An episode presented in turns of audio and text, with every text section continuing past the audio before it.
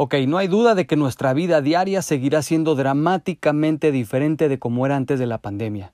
Y un área en particular es el entrenamiento deportivo.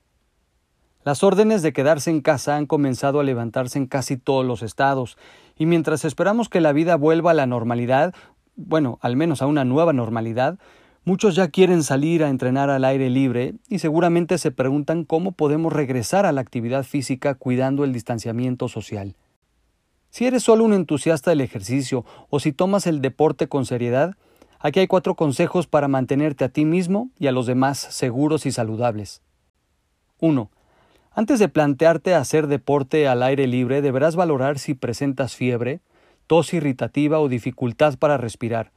En estos casos debes abstenerte de practicar deporte y consultar con tu médico. El especialista podrá prescribir un test de COVID-19 y ofrecer las recomendaciones médicas oportunas en función de cada caso. Si has estado o crees que has podido estar en contacto con pacientes sospechosos de padecer COVID-19, no realices actividad física al aire libre y mejor consulta con tu médico. 2. Antes de salir de casa para practicar deporte, es aconsejable que prepares tu material deportivo desinfectándolo. Una pulverización con una disolución de hipoclorito puede ser suficiente. Además debes de preparar una zona donde puedas desinfectar a tu regreso dicho material.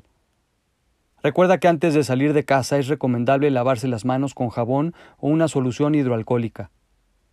Las autoridades pueden solicitarte durante tu práctica deportiva que acredites tu edad, si presentas patologías, tu domicilio o tu condición de deportista elite, si es que aplica, así que es aconsejable que lleves tu identificación. 3. Durante el ejercicio, el distanciamiento con otras personas es en estos momentos la medida más efectiva para evitar el contagio y la transmisión del COVID-19. Así que durante la práctica deportiva, la distancia a la que nos debemos situar con otros practicantes varía en función de las condiciones climatológicas y de la actividad que realicemos. El virus puede estar presente en el sudor o en el vapor de agua que exhala un deportista.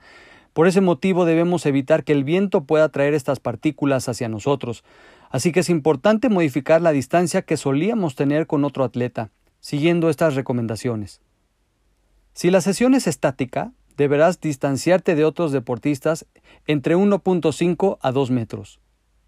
Si harás una caminata, deberás aumentar la distancia entre 4 y 5 metros.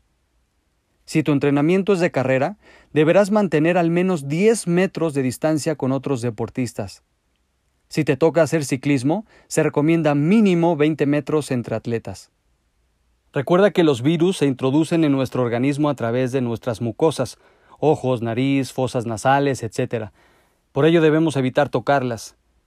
Debido al tiempo de ejercicio físico que está permitido realizar al aire libre, no debería ser necesario ingerir alimentos durante el mismo. No obstante, si lo necesitas o lo tienes prescrito, entonces es aconsejable no compartir comida con tus compañeros. Para evitar contagios también es aconsejable no compartir bebidas. Utiliza siempre tu botella, ya sea propia o desechable, y bien esterilizada. Si vamos a utilizar material deportivo durante una actividad grupal, debemos evitar compartirlo, como por ejemplo las mancuernas, kettlebells, TRX, etc. Recuerda que el uso de la mascarilla no es obligatoria para hacer deporte y que puede incluso ser contraproducente, salvo casos excepcionales. Para evitar riesgos debemos contribuir a que no se produzcan aglomeraciones, evitemos espacios concurridos. 4. Al volver a casa tras la sesión debemos proteger a los que conviven con nosotros. Por este motivo tenemos que procurar minimizar riesgos siguiendo los siguientes consejos. Lávate las manos aunque no hayas tocado nada y aunque hayas usado guantes. Si has utilizado material deportivo, deberás desinfectarlo en la zona que preparaste previamente y con el procedimiento que describí anteriormente. Por último, echa toda la ropa a lavar y tú también date un muy buen baño. Recuerda, independientemente del color del semáforo, lo más sensato es actuar con responsabilidad al decidir si saldrás a entrenar, priorizando en nuestra salud y la de los demás.